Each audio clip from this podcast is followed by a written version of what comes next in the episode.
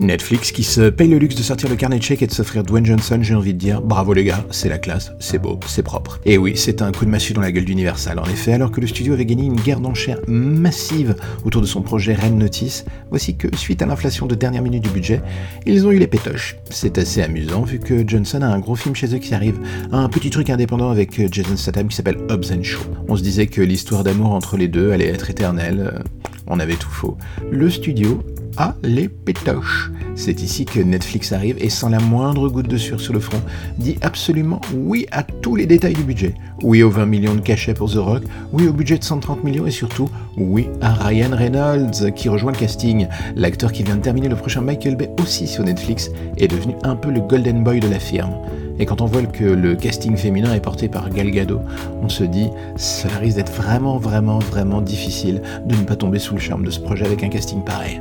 Rawson Marshall Turber, acolyte de The Rock pour qui il a mis en scène Central Intelligence et Skyscraper, sera aux commandes de Red Notice. N'est pas le pire des réalisateurs, c'est pas non plus le meilleur. On va dire que c'est un artisan appliqué qui s'est bossé main dans la main avec Dwayne Johnson pour donner au film le peps nécessaire pour en faire l'ultime blockbuster que Netflix espère gagner au passage.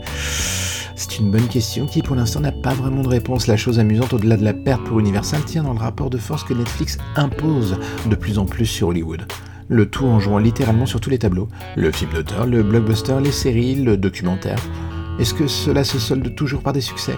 Non, pas toujours, mais les faits sont là. Netflix a ce côté outsider sale gosse qui, avec son carnet de chèques sans fin, enfin, jusqu'à quand, se paye le luxe de réaliser chacun de ses rêves les plus fous. Et surtout de dire oui aux réalisateurs, venez chez nous, vous serez bien, on vous traitera comme des princes. Cocaïne, prostitution, champagne, tout ce que vous voulez, c'est cadeau, c'est nous qui offrons. Tout ce qu'Hollywood a peur de faire, Netflix le fait, c'est aussi effrayant que passionnant. Pourquoi? Car l'on peut se demander si cela fera office d'électrochoc pour les autres studios. Ou si l'on sera dans ce qui s'annonce comme une centralisation des pouvoirs. Disney d'un côté, Netflix de l'autre, et les miettes au milieu pour le reste des studios. Les grosses stars, aussi bien chez les acteurs que les réalisateurs, comprennent que sans changement ou désir d'évolution, la mort est au tournant. Et sautent sans mal dans le wagon Netflix.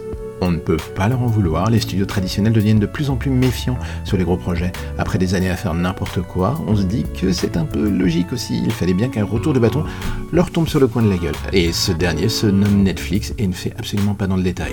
L'ego des studios n'en ressort pas forcément grandi, mais le plaisir des spectateurs est bien souvent gagnant. Du coup j'ai envie de dire, tant mieux pour nous. Car oui, Dwayne Johnson, Gal Gadot et Ryan Reynolds au casting d'un même film, moi, slam bottom mort.